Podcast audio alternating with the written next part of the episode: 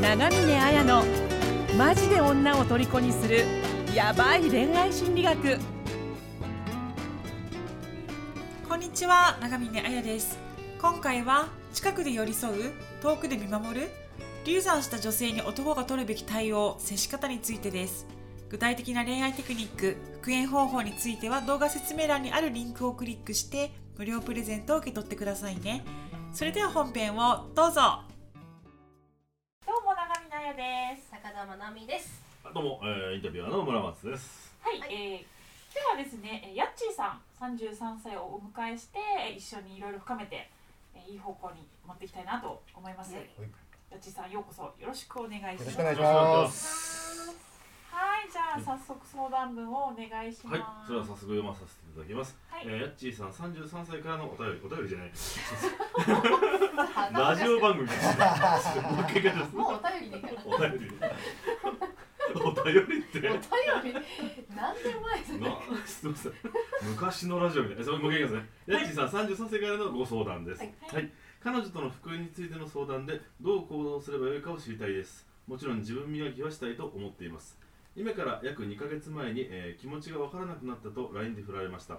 彼女の本音は分かりませんが、えーすがってもダメだと思い、えー割と潔く別れました。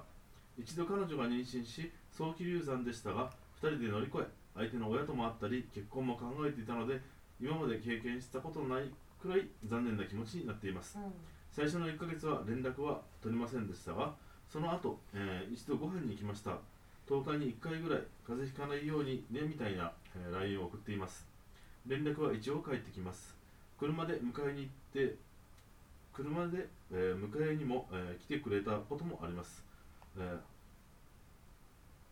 元彼と戻ったのかなという思うこともありましたが実際は戻っていないみたいです、えー返事は割とフランクな感じで SNS には必ず足跡がついています。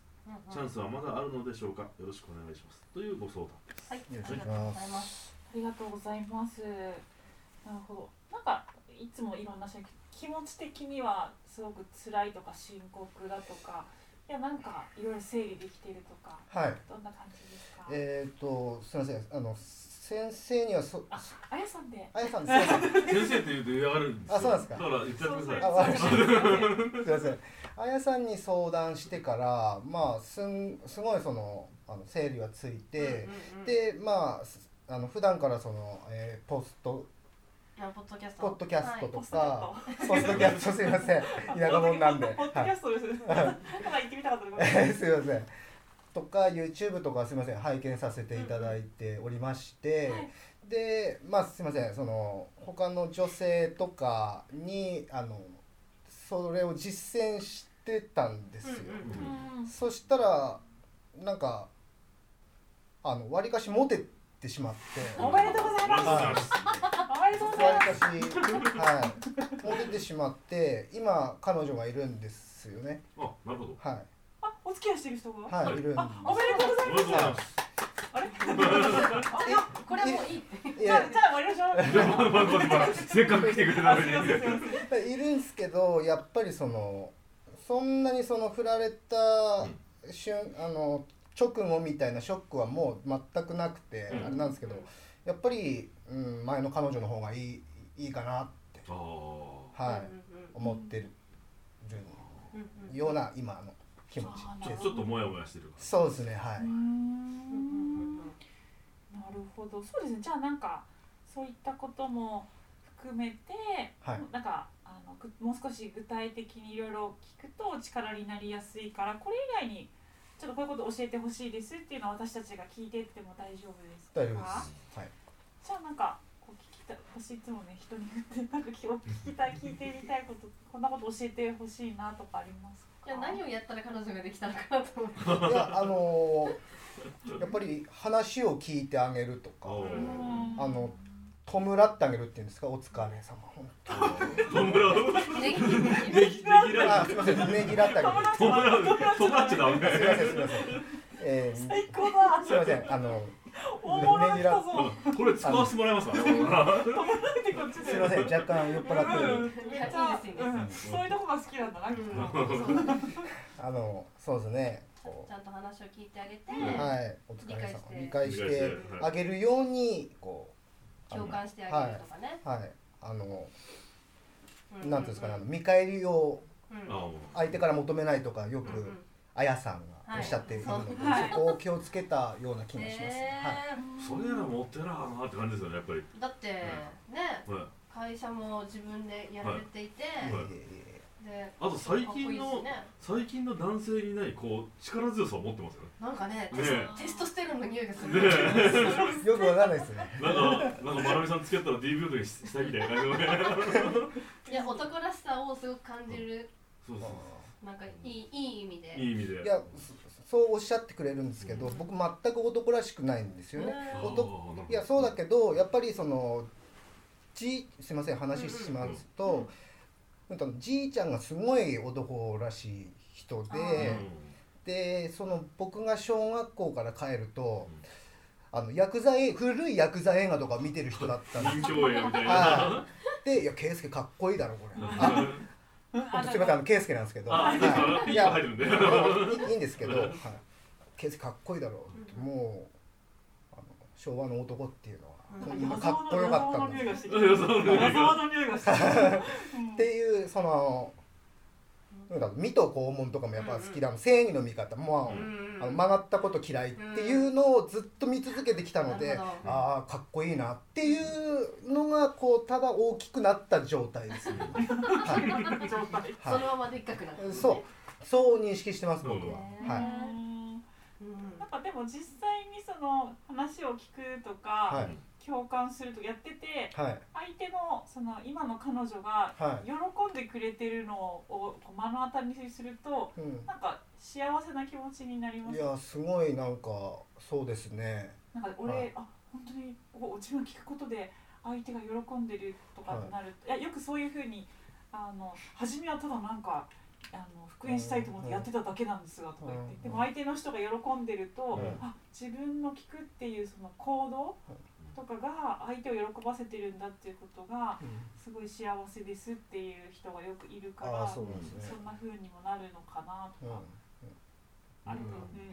か、まあそのあんまりそのもともと相手にしてなかった女すいません。すごい失あの女の人に対して失礼なんですけど、あんまりこう相手にしてなかった女性だったんですけど、そうお話しするしててこうやっていくうちにっていう感じですかね今の彼女に関しては。うんうんはい。もやもやしつつも元カノのことがもやもやしつつも、うん。まあ、今の彼女も可愛らしいところもあるし、まあそうですねはい。なんかどういうところが好きなんですか？いやあんまり気使わないですかね、まあああの前の彼女もその復縁したいっていう彼女もそうなんですけど、あんまり気使わないであの結構僕気遣いなんですよ見てわかります。はい。はい、はい、こう気遣いなのでやっぱりそのまあ今までの恋愛もそうだったんですけどやっぱ彼女にだけこうじ本当の自分見せて、うん。でまあちょっとなんかあんんっていうところも見られちゃってなんかその結果ダメになるってこともまああったんですよね。はい。うん、うんっていうところっていうのはどどういうところえー、どういうところなんですかね？すっごい性癖があるとかねいやまああ性癖はそうですかもしれないケツの穴ですか？ケツの穴はまだやとないまだは正直い。なはい何の話してるんですかすぐにそっちの方向行きたかった。いやいやここちらこそ大丈夫ですんで。うんでもややっちーさんとしてはあのやっぱりその、うんと、彼女は今いるけどやっぱり前の彼女のことを思ってモヤモヤしてしまうっていう。んそうですねはい。どうしたいですか？その前の彼女のことをすっぱり忘れたいですか？それともやっぱりまだ復縁っていうのを考えます正直今の気持ちは復縁したいですね。なるほど、はい。うん。はい。ななんでそのそのじゃあえっ、とこの前付き合っていた方のことがこうすごく好きっていうのはなんかうんなぜですか？なぜですか？と聞いてもあれですけど、えそうですね。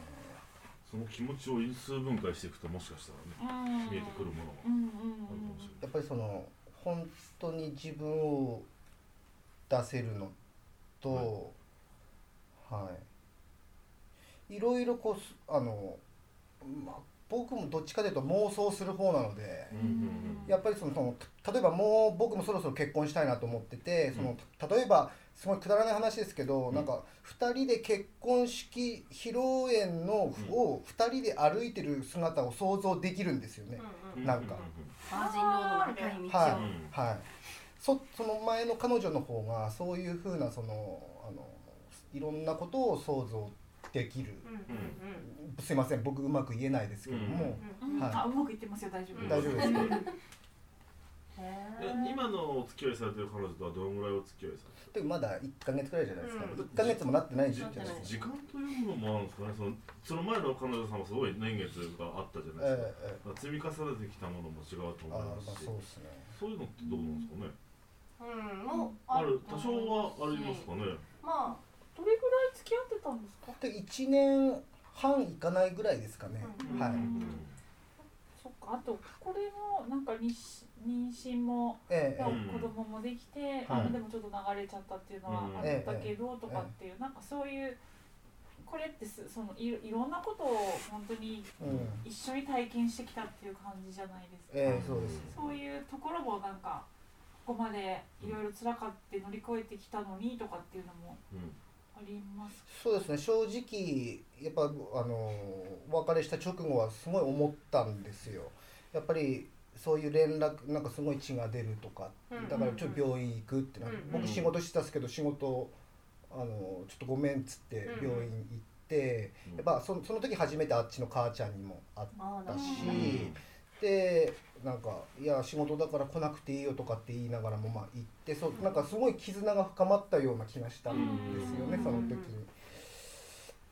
だけどまあその正直正直そのあまり別れた原因っていうのが、うん。あのあああまり分からなかったうん。ど中でどうね、えあのああの外在化ですか、はい。をやってみたんですよね。はいでそしたらそのそういえばその彼女ってやっぱりもともとこっちがあまり強くない方で、あのなんか一回その入院してたよっていう経験があるっていうことでやっぱそれに続いてそういうこともあったから、うん。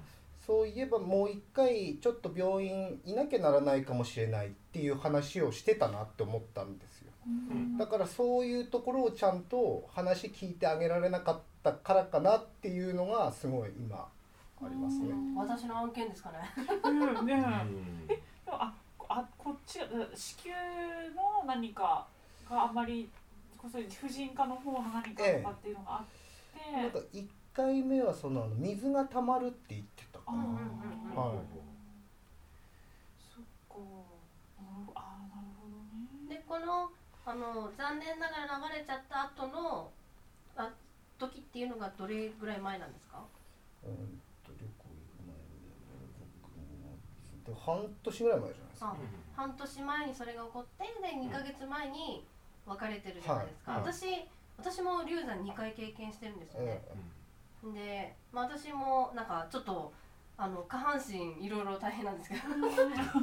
おはい疲れ様ですみたいな。でもその私も離婚した時に、はい。もう2ヶ月23ヶ月前に流産があってでなんかね女女性のこの流れるっていううん。流産ってすごくやっぱショッキングなイベントじゃないですか。イベント。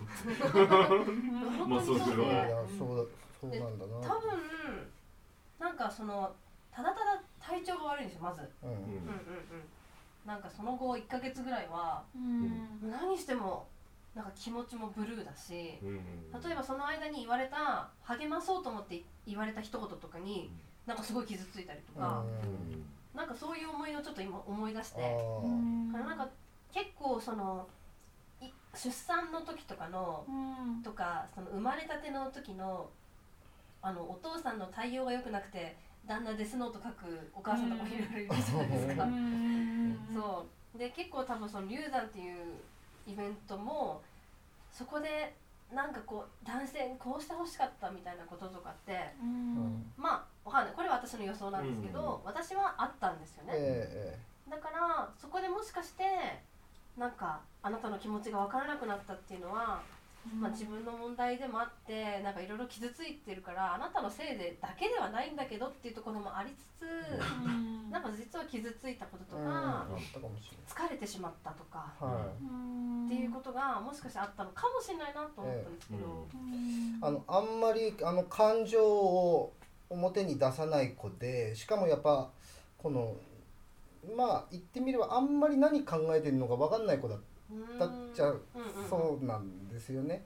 でまあ普段 LINE しててん？こいつ怒ってんのかなって思ったことが1回だけあってうんそれっていうのは、うんうん。とあの僕があうんと次病院いつだっけ？うんうん。そのこっちの病院。聞いた聞いた時におそらく僕がこれの質問するの多分1回目じゃないんですよ。2回目とかなんですよね。うん。だからいやお終わったよと。うんうんうんでここいつちょっと機嫌悪いのかなと思った時がいその1回だけあって、うん。あうんこれなのかなこういうことこういう気遣いだったのかなっていうのは今あの僕の認識の中でありますね、うん。はい。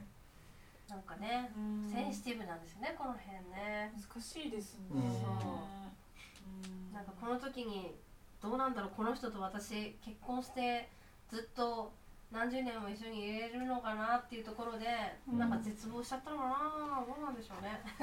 うん。どうなんですかね？何どうしてってやっぱすごいまだあって、うん。はい、なんかその感情を表にあんまり出さない彼女さんで、はあれですか？やっぱりヤッチーさんについていくみたいないいやもうまあそうですね。大和なでしこタイプっていうか、そのまあ松島なのじゃないですけど、うん。あのうんまああんまりあのあの私はこうしたい、うん、ああしたいっうんうん。ていう方では決してなかったですね、はい。あとなんか出身の県と地方都市によってもその男女間って結構違ったりする時に、ええ割と、えあの亭主関白でうん女の人が主張できないような地地域かなっていう感じえも、まああの僕の出身地はそうなんですけどもやっぱあ家族構成を聞くとやっぱ父ちゃんの方がどっちかというと弱いような気がするんですよね話聞くと。いや、あはい、彼女の話だといやうちのお母さんが強いってあ言ってた記憶があります、うん。はい。でも結構いや私島根なんですけどうん。なんか島根でもやっぱすごくまあお家によってはお母さんの方が強いとかね、うん。うん。お父さんが強いとかあるんですけどでも大体の方がやっぱ男性の方が、ね、強かったりとか、うん。まあ、別にそれがいいとか悪いとかじゃなくて、ええそういう傾向があるし、うん。まあその彼女さんもやっちーさんを尊重したいからうん。自分をちょっと抑えるみたいなうん。ことあったのかもしれないですよね。まあ、でも今だったらどうですか？なんかそういう共感して聞くとかなんかあのいやーやっぱそうですね。そういうところをやっぱり自分でも足りなかったと思うので、はい。そうしてあげたいなっていうか、はい。そのなんか LINE で「最近どう？か風邪ひかないよ,、ね、ようにね」みたいに言った時にどういう返事が来るんですか、うん。お疲れちゃんありがとうみたいな。お疲れちゃんって流行ってるんですか私の周りに最近お疲れちゃんっていう人が多くてあこれはそう。全然関係ないんですけど。なるほどあんまり僕もやっぱりあのだらだら LINE してもって思ってて、やっぱりあの前の彼女とですね、うんそうなのであの「おやすみ」とか一番最後に入れたりして「おやすみ」ってくるみたいな、はい、彼女はあなたの気持ちあ私の気持ちが分かんなくなったっていうふうに振られたっていうことですか？あなたの気持ちが分かんないって言われたんでしたっけ？いえきもうあのあうんと私の気持ちが好きか分からなくなったっていうふうに、言われたんですよね、はい。でもまあ返事するのはまあやぶさかではないしうん。っていう。だし SNS に必ず足跡があるんですまだまあだだけど あの結構見インスタのインスタのストーリーなんで、あうん、とあの結局流れるじゃないですか、うんだからそれで勘違いとかしたくないなとはいうんうんうんなるほどうんさあそれどうするってどういう方向にしていきますかね。なんかあのこう多分彼女と復縁したいという気持ちは本当にあると思うんですけどそれと同時になんか彼女にしてあげれたのにしてあげられなかったことを悔やんでる気持ちもあるのかなあありますねそれが大きいのかなみたいな、いはそれこそ本当に供養したいみたいなその時に気持ちをみたいななんか本当あげしてあげられてあげれたはずなのにあげれなかったっていうなんか余力を残したまま別れちゃうと男ってそれを復縁したいと思ったり全力投球できてなくて、そう。完全燃焼できてないでなっていう気持ち。がちょっとあるのかなっていうのがあっええ。そうですね。て、やっぱ急だったので、まあうん。まあ、急って言いますけどやっぱりいろんなものが積み重なってってはい。なんでしょうけど、はい、うん。そうですよね、うん。なんかそうですよね。確かになんかあのこれ誰が言ってたかわかんないけど本当に後悔という感情はうん。選択肢の数が多かった多かった時に抱くものだって、うん。だからこうできたかもしれない、うん。ああできたかもしれないっていう時に後悔するからかといってそれがそれをまたそれはまた後悔ですよね、うん。後悔って多分いろいろあるから、うん、それそういうのもまああるかなっていうのもあるんですけどなんか、まあ、私とし私のこれ個人的な主観になっちゃうけどやっぱもう早期その流産とかっていうのを体験してるとなんかもう小手先の対話では何ともならないと思うんですよね。うん。だからもしあのこの女性とやり直したいっていうんだったらなんか本当にあのなんていうのかな。腰据えて、うん。あのしっかり向き合うってことはひねあのすることが大事なのかなっていう感じは、はい。そのなんていうの？うんなんか言ってる意味わかります？私がうまく言えてるかな、はうんうんうんうんけどい、その一回別れてから会った時もやっぱ気使ってその話には触れられなかったんですよね、はい、うん、もしかしたら聞いてほしいのかもしれない。これも本すがってもダメだと思ったのはなんかどどうそう例えばすがすがったら復縁できないとかいろいろ書いてあるけど、ええ。そうそういうことでなのかあのただ単にそれが男らしくないと思ったからです、うんうんうんうん。はいそっかそうだよね。うんそういうことか。だったらやっぱここなんていうのかな。付き合いがもう深い早期の流産したってうん。何か体にすごくその記憶が残ってるわけじゃないですか、うん。リアルに。だからなんか遠回りしてなんとかっていうわけにはいかないと思うんですよ、うん。なんかあのお疲れさんっていう LINE を送って徐々にとか、うん。まあ、そういうのもあるかもしれないけどあのもうズバッとこのこの体験についてどうだったかとか、うん。それについて俺はこんな風に受け止めてるとかっていう話をうん。やっぱするっていうことはやっぱした方がいいのかなだから本音をね本音がわからないっていうそこもうん。あの聞きつつ、うん。自分もその時の体験をええやっちさんもはい。伝えるっていう作業は、えっ、と流産してからどれぐらい経ってるんでしたっけ？えーっと半年ぐらいですかね。半年か。半年どうですか？体自自分がまなみさん体験して流産半年ぐらい半した年ぐらいでやっと体調が普通に戻りつつあるみたいな感うん。じそのその間ってもうホルモンジェットコースターなんでうなんかちょっとしたことでなんか泣いたりとか。うん。いやもう自分でも制御できない制御できないんですよね。その時になんか強く捕まえてほしかったっていう。あいやお前だけだからみたいなーっていうのはあったのかもしれないですよね。うん。うんうんうんなんかもともと生理不順なんですよね、うんあんま調子良くない、うんうんうんはい、もう数ヶ月来ない時もあうん。ったったんですね。やっぱ、うんすごい鈍感だった。なんかそういうあの話聞くとあすごい鈍感だったなっていうのは思いますね、はい。今度また生理のね話の動画とかもうん、ね出るんですけど。はい。今準備中なんで。あ終わりました、はい。なんか女性の性のことについてなんかやっぱり保健体育も私たちって小学校でで別々にやったじゃないですかそうですね。はい。最近はそういうこともないみた。い。ですけど多分なんかそのタブーじゃないんですよ。そのうん。なんだろう性って普通のことっていうかうん。あの、ね、食べる寝るセックスだしみんなセックスから生まれてるし、うん。みんなにチンチンと文句がついてるわけで、うん。なんかそこにちょっと触れないでおこうみたいな触れたらダメなんでしょみたいな雰囲気を作り出してしまってるんですけど社会って。でも多分全然そんなことなくて、うん。なんか流産とかも触れないじゃないですか、うん。なんか触れてはいけないものみたいなことっていう雰囲気あるんですけど私は結構そういうの壊していきたいなっていうのがあって、だって流産って誰も悪くないし、うん。でなんか腹パンして流産させたとかだったら違うそうですよね。そうじゃなくて。どんな最高やろそうじゃなくてあの別に彼女も彼も悪くない、生理っていうかその体の普通のこと、別にその遺伝子たちがたまたまダメだっただけ。ですよね、で普通に考えたらそうなのにな何かそこに女性特有のそれに触れたら何か女性が傷つくとか、うん。そういう余計なものをなんかプラスしちゃって怖がらせてるなっていうのがうん。あるなって。うん。だからこそ踏み込めないし、うん。いや聞かないでおこうとか、うん。本音はちょっとそこ聞いたらうん。まずいんじゃないかみたいな、っていう。男らしく潔く。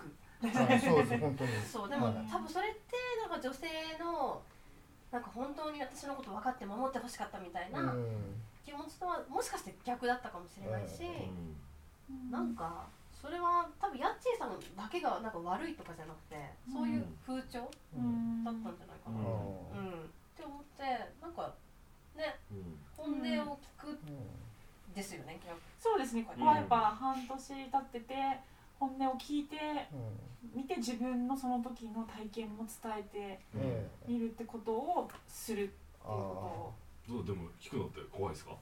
やっぱりそうっすね、あんまりこうやっぱりもう連絡するのも怖いっすね。そうですよね。はなんか、でもこ怖いこう自分が怖いって感じるってことは本当必要なことなのかもしれないですいあね。うん。とあとは本当にあのそれはそれで、あ、うん。あの後悔後悔だからやれたことがいっぱいあったなと思うと、うん。どうしても人は後悔するじゃないですか、うん。だからといってあのそれがすね好きとかなんとかっていうこととはまた違う、なんかそうそういうことって仕事でも何でもたくさんありますよねあーなるほど。人生ってでもなぜか恋愛に限っては後悔があるとそれが好きで引き戻されてるんだみたいになんか解釈する人があ多いから別に後悔を抱えたまま人って生きてるじゃないですかええいろんなことは。だから今その新しい彼女と本当に何か自分が違った形で向き合えてて、あの初めはどうでもいいと思ったあの女がなんか可愛く見えるわけですよ。ね。なんかそういうのを大事にしていくっていう方向でもいいと思うんですよ何か。私次何かあった時にはこの経験を生かそうっていうふうに、あのしていくっていうのも手だと思うから、うん。うん、だからあのどどっちかに決める自分の中でもう少し、はい。あの考えてみてもいいんじゃないかなって感じしますけどね。がそのまあ別に彼女だけじゃなくていろんな人の気持ちに踏み込んでいくっていうベースを作りつつ、うん。それが前提としてあったら、うん。こういうのはどうですか？あのいやもう半年経っていろいろ考えたんだけどやっぱり俺お前なんだみたいなことを言って改めてプロポーズするのとかどうですかね？あ全然それやった方がいいともしやるならですよ、本当ですか本気で行くしかないからもうここは、あうん。うんなんか小手先のこと言っててもしょうがないから。ヤッチーさんからしたらえそんなこと言っていいのと思ったじゃないですか。思いましたね。でもね肌から見るとそれややるなんでやらないんだろうと思うんですよ逆に。ああそうですか。うん。なんか私徐々にとかいろいろ言ってますよ、でもええええ自称が自称、うん。うん、だからもうここは踏み込むしかないじゃないですか。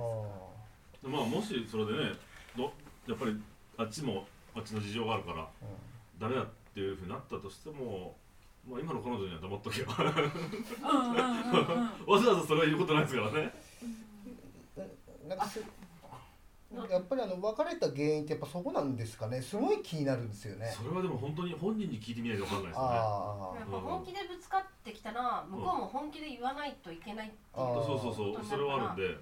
いや俺本気なんだって言ったら、うん。いや私はあの時傷ついたんだっていう話ももしかして出てくるかもしれないし、うん。そしたらその時のヤッチーさんのその時どう思ったかっていうのも正直話すとええ。やっぱり深まると思いますし。あとね、本当今の彼女にも隠さない方がいいと思います。もし元彼女にそうやって言うんだったら、あいや実はすごく君のことも好きなんだけど、うん。一つ後悔してることがある。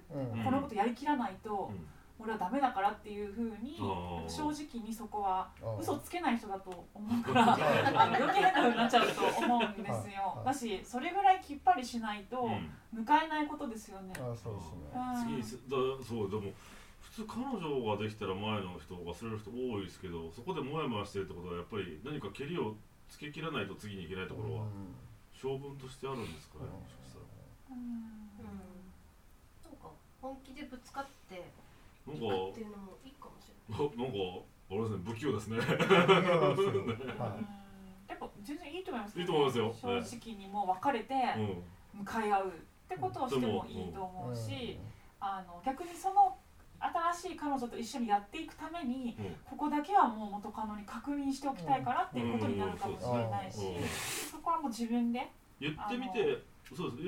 ややっちーさんがそのそれを話してみて深く話した時にやっちーさんの気持ちがどうなるかもわかんないですもんね。あやってみないと。うん。うん。私もそこは決断していった方がいいと思いますよ。ああそうですか退路を立って。うん。かりましうん。ちょっと怖いかもしれないですけどぜひ。うん、はい。ぜひやってみてくだ先にさい。進むために。たわかりました。はい。はい。じゃあそんな感じで。おはい。ははい、どうもありがとうございました。た。ありがとうございました。はい